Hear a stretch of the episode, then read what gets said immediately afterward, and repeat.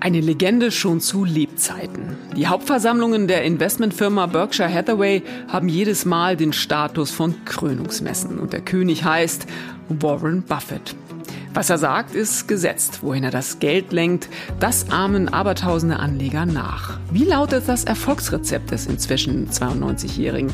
Was kann man von seiner Strategie lernen? Welche Fehler lassen sich vielleicht so auch vermeiden? Das besprechen wir gleich mit unserem FAZ-Kollegen Franz Nestler. Und damit herzlich willkommen zu einer neuen Folge des FAZ-Podcasts Finanzen und Immobilien. Ich bin Inken Schönauer. Und ich bin Dennis Kremer. Schön, dass Sie dabei sind an diesem Dienstag, den 22. August. Dennis, Warren Buffett, der große Warren Buffett, das Orakel von Omaha auch genannt, also der sich mit Anlagen beschäftigt, der kommt zwangsläufig zu diesem äh, Namen und das jetzt natürlich auch schon äh, seit Jahren. Man kommt früher oder später drauf. Was verbindest du mit ihm? Ja, ich muss sagen, ich äh, habe mich zum ersten Mal so richtig mit ihm beschäftigt. Das war so in der Finanzkrise. Da hat er auf einmal zu einem großen Abschlag äh, alle möglichen Bankaktien gekauft, auch um die natürlich zu retten. Aber er hat dann sehr guten Rabatt drauf bekommen und das hat sich so richtig für ihn gelohnt und da habe ich gedacht, huch, das ist aber ein, wie sagt man, Fuchs oder so. Ja, ist, wie ist das bei dir? Ja, ist ganz lustig. Ich habe so eine ganz persönliche Geschichte mit ihm, ah, als ich äh, ja, als ich äh, junge Volontärin war. Ne, wir hatten es ja letzte Woche von Geburtstagen, also ist schon das, den einen oder anderen Tag her da hieß es, äh, wie das sehr häufig ja bei uns Journalisten auch so ist, oh Mann, da ist irgendwas mit Warren Buffett los, Berkshire Hathaway, äh, kannst du nicht mal. Und da habe ich mich mit Warren Buffett beschäftigt. Ich weiß gar nicht mehr so genau den Anlass. Und da hieß es aber, daran kann ich mich gut erinnern, vor über 20 Jahren, dass der Mann E-Mails beantworten würde. Und dann habe ich gedacht, ja, dann äh, schreibe ich doch mal eine E-Mail, oder? Warren.buffett at berkshirehathaway.com, keine Ahnung, irgendwie so. Die, die, fing dann an mit Dear Warren. Und ähm, ja, so war meine erste Berührung mit Warren Buffett. Sehr interessant. Was hat der Meister geantwortet? Ja, ich fürchte äh, große Enttäuschung an dieser Stelle, großer Cliffhanger, aber ich warte bis heute darauf. Ja, ja eigentlich ist es aber ein ziemlich kommunikativer Typ. Also nehmen wir mal an, dass diese E-Mail irgendwo im Spam gelandet ist. Also das kann nicht anders sein. Und du hast ja schon gesagt, äh, diese Hauptversammlung von Berkshire Hathaway, das ist ja ein richtiges Happening immer jedes Jahr. Ja, das muss wirklich irre sein. Also vielleicht könnten wir mal so eine Dienstreise gemeinsam irgendwie ja, antreten, gemeinsam oder? sehr gerne. Gemeinsam ja. sehr gerne, genau. So, das war die richtige Antwort. Aber ich hätte richtig Bock zu. Also, dass wir da wirklich mal hinfahren. Ich kenne ein paar Leute persönlich, die da auch schon waren. Und das muss einfach wirklich ein riesiges Erlebnis Erlebnis sein. Und das Lustige finde ich ja auch, dass er da gar nicht alleine sitzt, sondern mit seinem kongenialen Partner Charlie Manga. Und ich habe es ja in der, in der äh, Anmoderation schon gesagt, der, der Mann ist 92, aber sein Kumpel Charlie Manga, der ist immerhin schon 99. Und ja. das stelle ich mir einfach großartig vor, wie ja. die da oben auf der Bühne sitzen und eben mal so äh, ein bisschen Weltwirtschaft erklären. In jedem Fall, das ist ein, ein unglaubliches Duo, glaube ich auch. Und ja, die halten sich nach wie vor wacker. Und es gibt ja auch ein Riesenevent, wie du schon gesagt hast. Es gibt einen Souvenirshop, es gibt Tassen, es gibt T-Shirts, es gibt alles Mögliche. Warren Buffett Cola gibt's glaube ich, auch. Völlig irre. Ich weiß ehrlich gesagt gar nicht, ob die einen Podcast machen, oder? Das wäre doch mal eine Geschäftsidee, ja, oder? Ja. Also gute Frage. Weißt du, weißt du das? Ich nee, weiß ich nicht, auch nicht, oder? Also, nee. ja. Also, was das Geheimnis hinter Warren Buffett ist und ob man sich als Anleger vielleicht tatsächlich etwas von abgucken kann, das besprechen wir jetzt mal mit unserem Kollegen Franz Nestler. Hallo Franz, schön, dass du bei uns mal wieder im Podcast bist. Hallo Inken, freut mich sehr, wieder hier zu sein. Franz, ist ja vielleicht auch nicht ganz alltäglich. Du sitzt in Frankfurt, Warren Buffett wäre fernab in Amerika. Wie ist deine Verbindung zu dieser Investorenlegende? Vielleicht sollten wir das mal von Beginn an klären. Also es ist jetzt nicht so, dass ich Warren Buffett Plakate im Schlafzimmer habe und ich mir täglich ähm, seine Sachen anhöre und anschaue. Aber es ist halt einfach eine faszinierende Persönlichkeit. Mit seinen 92 Jahren, die er mittlerweile ist, äh, zieht er immer noch tausende Leute zu seinen Hauptversammlungen. Er gibt Sachen ab für die Märkte, die Märkte beruhigen können, die Märkte in Aufruhr versetzen können. Er trifft Investmententscheidungen, die ganze Banken alt aussehen lassen. Und es ist einfach journalistisch betrachtet äh, tolles Thema, ihn dann da so zu betrachten, was er dort immer noch für Sachen macht. In der gesamten Welt, ich meine, wir schreiben ja auch täglich darüber, wird von Millionen Menschen Geld angelegt. Ja, also da gibt's natürlich einige Vorbilder auch, aber man muss echt sagen, Warren Buffett sticht einfach echt immer wieder raus. Du hast schon sein Alter erwähnt und das auch wirklich schon seit äh, Jahrzehnten. Warum gucken wir so sehr auf das, was Warren Buffett tut? Also ich glaube, ein Grund ist tatsächlich, weil er oftmals recht gehabt hat. Also er hat seit Jahren den Markt immer geschlagen, auch andere Fondsmanager geschlagen, immer und immer wieder. Und dann ist es natürlich aber auch seine persönliche Aura. Du hast dort halt den 92-Jährigen, der aber gar nicht diese Milliardärsallüren hat. Also wenn man sich anguckt, wie in den Elon Musk auftritt, wie die Axt im Wald, und dann hast du dort einen 92-Jährigen sitzen, der dann gemütlich auf der Couch sitzt zu seiner Hauptversammlung mit einem Mikrofon ein bisschen plaudert, immer noch in dem Haus wohnt, was er in den 60er Jahren gekauft hat. Da, dann sind das einfach Leute, glaube ich, mit denen man sich gut infizieren kann und denkt so, der hat recht, und der ist noch halbwegs sympathisch, ist eine gute Mischung. Weil du gerade äh, Elon Musk erwähnt hast, der ja sehr viel auf den sozialen Medien unterwegs ist. Man denke nur an Twitter oder X, äh, wie es jetzt heißt, am Ende den Laden sogar gekauft hat. Ich weiß gar nicht, Warren Buffett, Twitter, X schon mal aufgetaucht da? Ich weiß es gar nicht. Äh, nicht, dass ich wüsste. Mir fällt da immer nur eine Anekdote ein, die mir mal ein Kollege aus unserer Zeitung ähm, erzählt hat, als er mit Warren Buffett durch China gereist ist. Er hat zwar kein Handy ähm, dort die ganze Zeit dran gesessen, aber er hatte noch so einen altmodischen Börsenticker.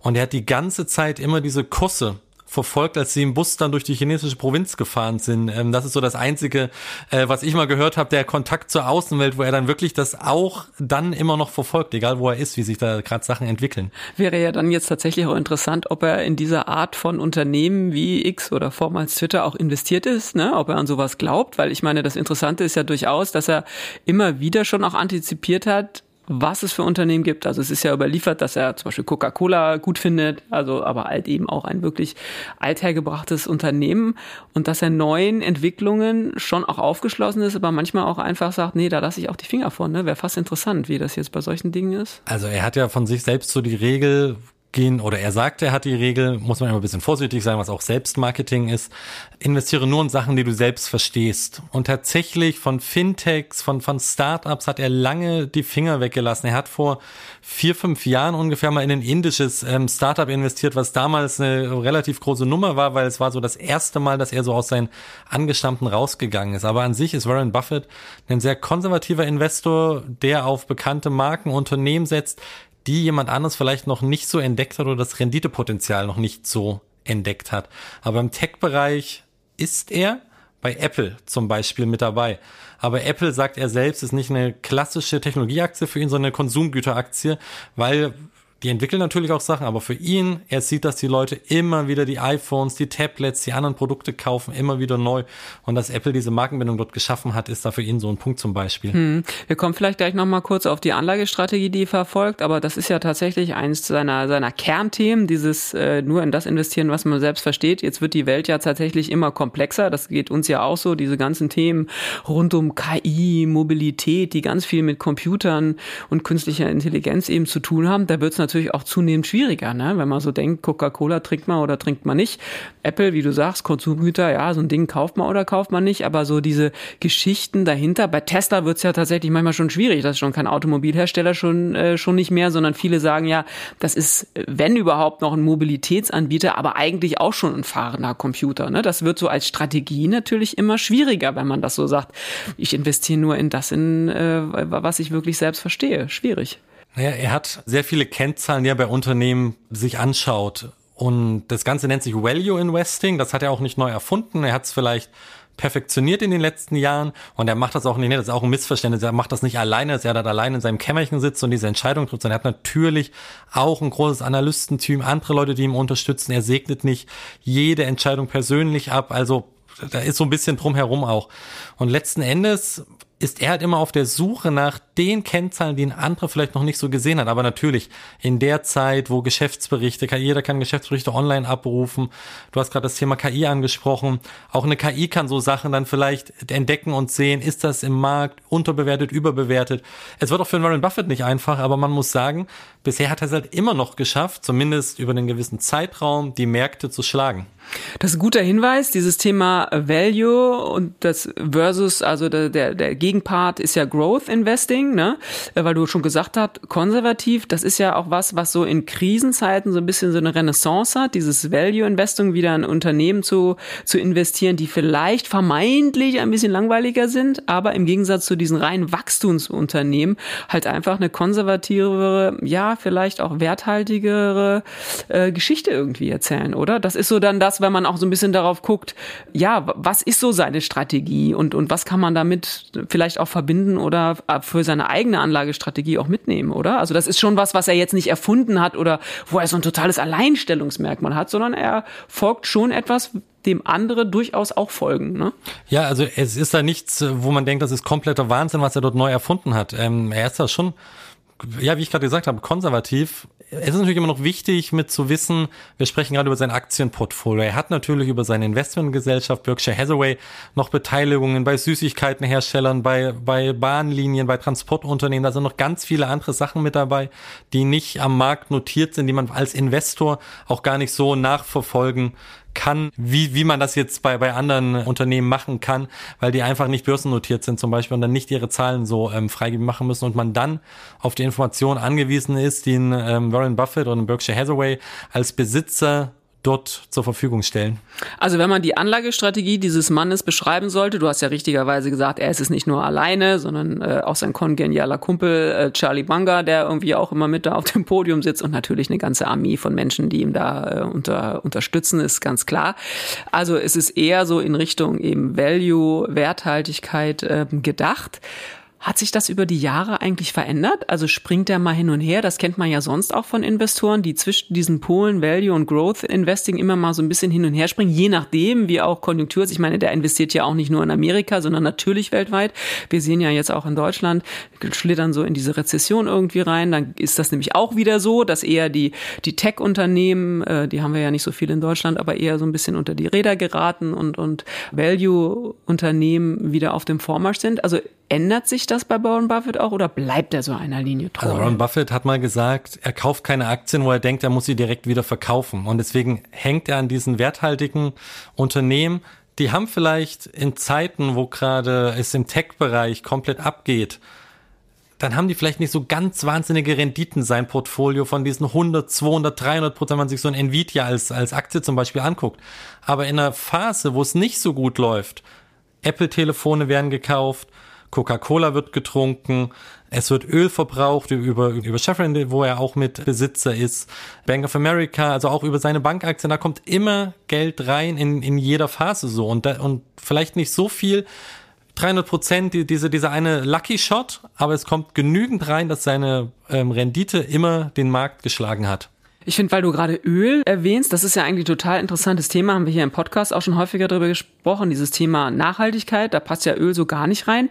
Hat er eigentlich mit diesem Nachhaltigkeitsthema irgendwas am Hut oder äh, ist, ist Rendite das, was alles schlägt? Weil da könnte man ja auch mal sagen, ich meine, wenn so ein großes Unternehmen und so eine Investorenlegende wie Warren Buffett vielleicht sagen würde, Öl kommt mir nicht mehr in die Tüte, das würde ja schon am Markt, ich weiß nicht, ob Verwerfungen auslösen, aber zumindest mal Diskussionen über die Zukunft von sehr lukrativen Ölunternehmen, oder? Ähm, ich, also Warren Buffett ist im besten Sinne des Wortes komplett unideologisch. Seine einzige Ideologie ist, er möchte Rendite machen. Und als der, der Ölkonsum wieder gestiegen ist, ist er mehr in Ölaktien reingegangen. Aber er hat auch grüne Projekte. Er hat ja äh, Berkshire Hathaway ist auch im Besitz von amerikanischen Energieerzeugern, die dort schon überdurchschnittlich viel erneuerbare Energien erzeugen. Aber nicht, weil er jetzt meines Wissens nach daran glaubt, grün ist toll und sowas alles, sondern weil er sieht, okay, ich habe dort mehr Rendite. Und das ist halt ein sehr vernünftiger, unlogischer Weg. Und auch wenn wir wieder zum Anfang des Gesprächs kurz zurückdenken, das mögen auch die Leute. Sie, sie möchten nicht mit, mit dem Umweltthema oder Ölthema ähm, belastet werden. Sie möchten wissen, was ist für mein Portfolio vielleicht am besten. Und da ist Warren Buffett einer, der nur aufs Portfolio achtet und nicht, was vielleicht gerade politisch on vogue ist oder eben nicht. Hm. Kann man sagen, was so bisher sein größter Erfolg ist? Gibt es so ein Unternehmen, was er praktisch so lange schon begleitet hat, äh, mit dem man er und auch alle anderen hätten reich werden können? Weißt du das? Also, es gibt, das ist natürlich die Frage, wie definiert man Erfolg? Sein also eigenes so, Unternehmen vor allem, so, was ja auch an der Börse ist, ne? Berkshire Hathaway ist ja zum Beispiel, hat er damals als Textilunternehmen gekauft und hat er dann zu dieser Investmentgesellschaft umgebaut, was ja ein großer Erfolg ist, obwohl er selbst gesagt hat, das war wohl einer seiner schlechtesten Einkäufe, weil er eben letzten Endes nur eine Hülle gekauft hat. Ähm, aber Coca-Cola war über die Jahre natürlich immer ein Unternehmen, was zuverlässig Dividende ausgeworfen hat in letzter Zeit, wenn man, ne, das ist, wie betrachtet man Erfolg, über welchen Horizont, wenn man die letzten Jahre nimmt, ist Apple natürlich eine Erfolgsgeschichte, weil er, er sagt selbst, er ist noch zu spät eingestiegen, aber zeitig genug, um dort wahnsinnige Renditen zu erzielen und auch eine wahnsinnige Dividende.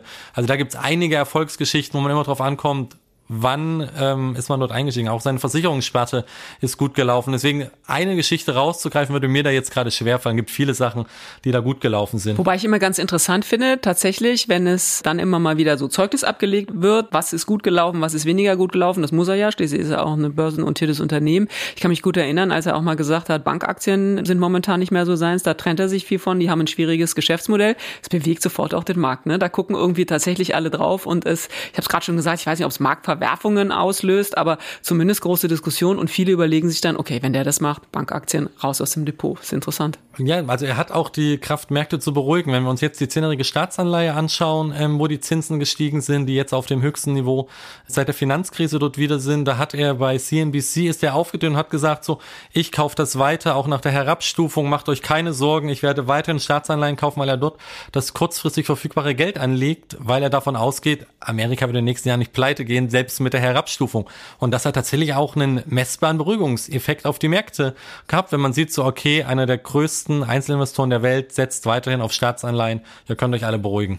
Schon sehr eindrucksvoll, ne? was man äh, so für einen Effekt haben kann und für einen Einfluss haben kann. Wo Licht ist, ist auch Schatten. Kann ja wohl nicht sein, äh, dass der Mann mit seinen 92 nicht auch mal was erlebt hat, wo man einfach sagt, das hat jetzt irgendwie gar nicht funktioniert. Gibt sowas wie die größte Irrung und Wirrung des Warren Buffett?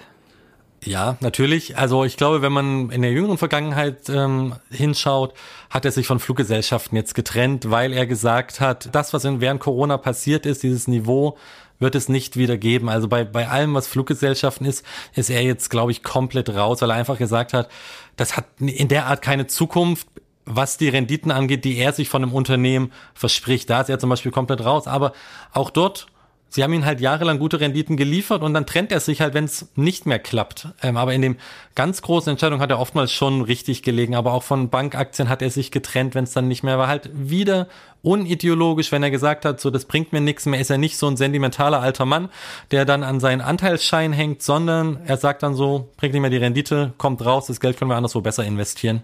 Warren Buffett äh, hat ja einen Spitznamen, nämlich das äh, Orakel von Omaha. Jetzt kann man irgendwie sagen, in Zeiten von künstlicher Intelligenz haben die Orakel auch ausgedient, denn wir haben ja künstliche Intelligenz, die vielleicht so ein bisschen orakeln können. Du hast eben auch schon gesagt, er guckt sich Kennzahlen ganz genau an. Könnte man ja auch so ein Verbindung ziehen und sagen, wer braucht eigentlich noch Warren Buffett, der nicht nur auf sein, sein Bauchgefühl zählt und darauf guckt und sich, und sich darauf verlässt, sondern eben künstliche Intelligenz kann natürlich sowas wie Kennzahlenanalyse auch total gut machen. Brauchen wir in Zukunft eigentlich noch die Warren Buffetts dieser Welt oder kann das nicht irgendwann auch künstliche Intelligenz vielleicht sogar viel besser. Also ich glaube, zum einen, es ist immer eine Ergänzung. Ich gehe nicht davon aus, dass tatsächlich noch bei, äh, bei, bei Berkshire Hathaway Leute sitzen und Papierlisten mit einem Kuli durchgehen, sondern die werden dort auch künstliche Intelligenzen oder technische Hilfe nutzen. Zum anderen, man muss ja gucken, in welche Richtung das geht. Aber Stand heute ist es ja so, dass diese künstliche Intelligenzen, Robo-Advisor zum Beispiel, für dich und mich super gut sind, um ein Portfolio auf ein attraktives Niveau zu heben. Aber den Warren Buffett hat es bislang zumindest geschafft, das auch immer noch zu schlagen, den S&P 500 immer noch Jahr für Jahr zu schlagen. Irgendwann wird diese Methode auch mal vorbei sein, je nachdem, wie sich Künstliche Intelligenzen entwickeln. Aber Stand heute kann ich nur sagen, den Warren Buffett ähm, sich einfach zu betrachten und anzuschauen, kann für die eigene Anlageentscheidung nicht falsch sein. Wenn man mal auf das Portfolio von Berkshire Hathaway guckt, also es gibt ja Investoren, die kappen dann auch irgendwann ihre Beteiligung, äh, Beteiligung die einfach sagen, mehr als zehn Prozent dürfen sie an gewissen Unternehmen dann auch nicht halten. Gibt sowas bei bei Warren Buffett auch? Also was ist so das Größte, was er so in seinem Portfolio hält? Oder hält sich das dann, wenn er sich mal für ein Unternehmen entschieden hat, dann irgendwie auch die Waage? Ich meine, es sind sehr viele tatsächlich. Also wir sprechen jetzt so vom Aktienportfolio sprechen, was öffentlich einsehbar ist. Dann hat dort Apple eine richtig krasse Dominanz mittlerweile. Wir sprechen davon, also wir, wir wissen es, was Stand heute ist, nicht ganz genau, weil wir ja auf die Geschäftszahlen angewiesen sind, die Warren Buffett jetzt vor kurzem zwar veröffentlicht hat, aber er könnte natürlich seitdem wieder neu eingekauft haben. Aber Stand jetzt würde sein Portfolio zu ungefähr 50 Prozent aus Apple-Aktien bestehen, sein Aktienportfolio. Und erst ganz weiter Hände danach mit 10 Prozent, 9, 8, 7 Prozent kommen äh, Bank of America, Coca-Cola und Konsorten dahinterher. Also gerade ist sein Aktienportfolio total Apple dominiert. Mhm, interessant. Wir haben es schon angesprochen, das Alter. Der Mann ist schon zu Lebzeiten eine Legende. Das ist so, aber er ist eben auch schon 92. Auch er wird nicht äh, ewig leben. Jetzt fragt man sich ja bei solchen Unternehmenslenkern und bei so wichtigen Persönlichkeiten für ein Unternehmen, was passiert eigentlich danach? Ich kann mich gut erinnern, damals als Steve Jobs starb bei Apple, da hat man ja irgendwie gedacht, oh Gott, der Laden wird wahrscheinlich untergehen. Ist er da nicht? Aber natürlich sind das prägende Persönlichkeiten für ihr Unternehmen. Das ist ja klar. Wie ist das bei Berkshire Hathaway? Es wäre ja geradezu sträflich, äh, das nicht auch schon ein bisschen geregelt zu haben. Wie ist da der Stand also, der Dinge? Auch da ist Warren Buffett total unideologisch. Er hat da selbst sogar schon auf Hauptversammlungen gescherzt darüber, dass er gesagt hat, vor einigen Jahren so statistisch gesehen habe ich nur noch drei Jahre. Und da wäre es natürlich für so jemanden, auch wie du gerade gesagt hast, unverantwortlich, sich dort nicht um eine Nachfolge zu kümmern. Und tatsächlich hat er jemanden gefunden aus dem eigenen Unternehmen. Ähm, der Herr heißt Greg Abel, ist jetzt auch nicht ein junger, hipper Manager, sondern mittlerweile auch schon 61 Jahre alt. Oha. Hat früher die Energiesparte verwaltet ähm, von Berkshire Hathaway, die sehr wichtig ist, wie wir ja gerade auch ähm, herausgearbeitet haben. Und er ist derjenige, wo Warren Buffett auch sagt, wenn ich heute umfalle, dann wird Greg das am nächsten Tag übernehmen. Also da ist die Zukunftsfähigkeit hergestellt, aber möge der Mann noch lange leben. Insofern ist es echt immer eine Freude, dem auch zuzusehen. Ich habe ein paar Mal die Hauptversammlung auch gesehen. Ich war noch nie da, du? Ich war leider auch noch nicht da. Ich kenne ein paar Leute, die schon mal dort gewesen sind. Es soll tatsächlich wirklich ein großes Happening sein. Insofern ähm, immer wieder spannend darauf zu gucken. Franz, Dankeschön für diese Einblicke in die Investmentstrategie von Warren Buffett. Vielen Dank, Inken. Dennis, was nimmst du mit aus dem Gespräch mit Franz jetzt über Warren Buffett? Ja, ich fand interessant zu hören, dass auch Warren Buffett am Ende nur mit Wasser kocht. Er hat äh, sicherlich einen guten Riecher bei der einen oder anderen Gelegenheit gehabt. Ist, er hat auch viele Dinge sehr frühzeitig gemacht, auch das sehr klug. Aber es ist auch nicht so, dass jetzt jedes Jahr großartig lief bei ihm. Also ist doch schon wieder fast ein bisschen beruhigend, ne? Ja, also, auf jeden ähm, Fall. Dass ja. er, dass ja. er so Anlageentscheidungen trifft, die jeder andere irgendwie auch treffen könnte. Das, äh, das unterstreiche ich auf alle Fälle. Und ich finde irgendwie ganz, ganz spannend, dass er auch so eine Philosophie hat von an was er dann eben glaubt. Daran glaubt er auch wirklich. Also wir haben ja über Coca-Cola gesprochen, aber zum Beispiel auch ähm, über Apple. Und da baut er dann auch richtig große Positionen auf. Ne? Also klar, natürlich, das ist ein riesiger Laden. Äh, der ist in ganz viele Unternehmen investiert, haben wir ja auch drüber geredet. Die sind teilweise da an der Börse, aber er ist auch ein Unternehmen investiert, die sind gar nicht an der Börse und trotzdem äh, pumpt er da Geld rein. Aber so wie zum Beispiel bei Apple, pumpt er Geld rein, äh, findet er gut und dann bleibt er auch erstmal eine Weile dabei. Das ähm, finde ich schon, schon interessant für so einen Investor. Das ist so echter Überzeugungstäter. Mhm. Und er weiß ja, dass es auch der ein oder andere nachmachen wird. Auch das ist ja nicht ganz schlecht. So, und damit sind wir auch schon wieder bei unserem Ding der Woche. Inken, was hast du uns mitgebracht? Ja, vermeintlich was ganz äh, Schnödes, den Dollar. Ah ja, mit einem Dollar. Gut, da können wir jetzt auch nicht viel mit anfangen oder sehr weit. Nee, genau. Ich habe jetzt auch keinen Schein dabei, sondern es geht mir mehr so um das Thema und die, die Währung an sich. Heute beginnt ja die Konferenz der sogenannten BRIC-Staaten. Dazu gehören ja Länder wie Brasilien, Russland, Indien oder eben auch China. Und die haben sich, und das finde ich interessant, zum Ziel gemacht, den Dollar als Leitwährung Währung abzulösen. Mhm, ja, das ist interessant, aber ehrlicherweise hat man das auch schon häufiger mal gehört, oder? Wird denn das funktionieren? Doch eher nicht, oder? Ja, also wahrscheinlich ist es fast schon wieder so eine Idee zum, zum Vergessen, denn so richtig realistisch ist das natürlich nicht. Aber es gibt einen Satz des früheren amerikanischen Finanzministers John Connelly und der hat mal gesagt, der Dollar ist unsere Währung und euer Problem. Und das zeigt die Abhängigkeit vom Dollar als Leitwährung, die gleichzeitig eben auch die Währung eines einzelnen Landes ist. Mhm. Kann man sich denn vorstellen, dass das bei einer gemeinsamen Währung der BRICS-Staaten anders wäre? Dann würde sich ja irgendwie alles auf China womöglich konzentrieren. Das auch ja. nicht so einfach. Ja, oder? genau. Und die Idee dahinter, die die wohl haben, die, die diese Idee ist übrigens nicht offiziell auf der Tagesordnung äh, der BRIC-Staaten, dass diese Diskussion darum ist jetzt nur mal wieder entfacht, muss man sagen. Ist nicht das erste Mal, dass das auch äh, diskutiert wird. Aber ähm, dann würde es wohl eine Währung geben, die sich eben an, den, an dem Goldpreis orientiert, also daran gekoppelt ist. Also eben nicht an der Währung eines einzelnen Landes, sondern eben an einem anderen Standard sozusagen, dem Goldpreis. Und damit wäre so eine Währung natürlich unabhängiger. Mhm ich bleib trotzdem irgendwie skeptisch bei der Sache. Ja, das ist auch absolut, ja. absolut angesagt. Und ich finde es doch interessant, denn es gibt ja irgendwie doch immer so eine Sehnsucht nach Veränderung. Deswegen dieses Zitat, was ich da rausgesucht habe aus Anfang der 70er Jahre. Also man ist sich dessen schon bewusst, dass das nicht ganz unproblematisch ist, dass alles in der Welt so sehr an dem Dollar äh, hängt. Ich meine, auch so dieses ganze Thema Blockchain, Krypto, Bitcoin es ist ja im Prinzip nichts anderes. Es ist so diese, ich habe es vorhin mal genannt, so diese Sehnsucht nach so einem eigenständigen, ja, gerade beim Bitcoin ist das ja so dieses dezentrale äh, Zahlungsmittel. Und ich finde, das ist eine total interessante Diskussion, die man immer mal wieder auch mal aufnehmen sollte. Aber ich glaube auch, der, der Dollar bleibt Leitwährung und trotzdem ist es wert, finde ich, die Diskussion immer mal wieder zu führen. Und das war's auch schon wieder mit unserer dieswöchigen Folge des FAZ-Podcasts Finanzen und Immobilien. Wenn Sie Fragen haben, Themenwünsche oder andere Anregungen, schicken Sie uns eine E-Mail an podcast.faz.de oder schreiben Sie uns auf unseren Social-Media-Kanälen. Wir freuen uns, wenn Sie uns abonnieren und wenn Sie uns weiterempfehlen. Zu finden sind wir überall dort, wo es Podcasts gibt. Und schauen Sie gern auch mal wieder in unsere LinkedIn-Gruppe. Da gibt's immer wieder interessante Posts und die Gruppe wird größer und größer. Tschüss! Bis nächste Woche. Alles Gute und machen Sie was aus Ihrem Geld.